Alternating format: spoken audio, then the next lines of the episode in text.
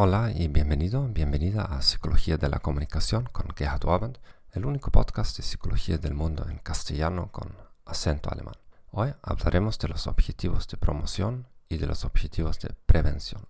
Al igual que el tema de la semana pasada, este tema es relevante si deseas desarrollar una disciplina para mejorar tu comunicación. Las personas difieren en su enfoque mientras persiguen objetivos. En algunas situaciones se centran en la promoción o en la ganancia esto los hace sensibles a la presencia o ausencia de resultados positivos. Utilizan el acercamiento como medio estratégico. Preocupan los errores de omisión, es decir, se aseguran de no perder ninguna oportunidad en la que puedan obtener un resultado positivo. Si las personas se enfocan en la prevención, se vuelven sensibles a la presencia o ausencia de resultados negativos.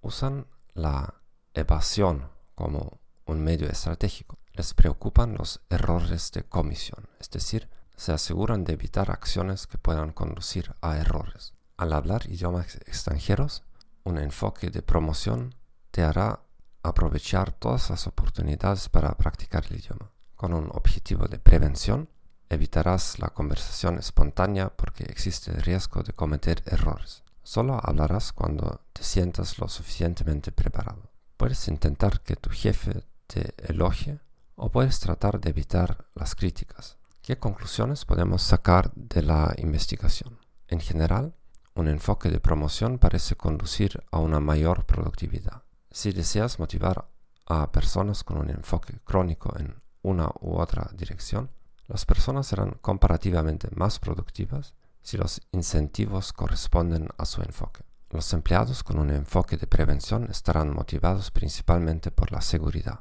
los empleados con un enfoque de promoción estarán más motivados al poder obtener algo. Gracias por escuchar este podcast, deseo un buen día y adiós.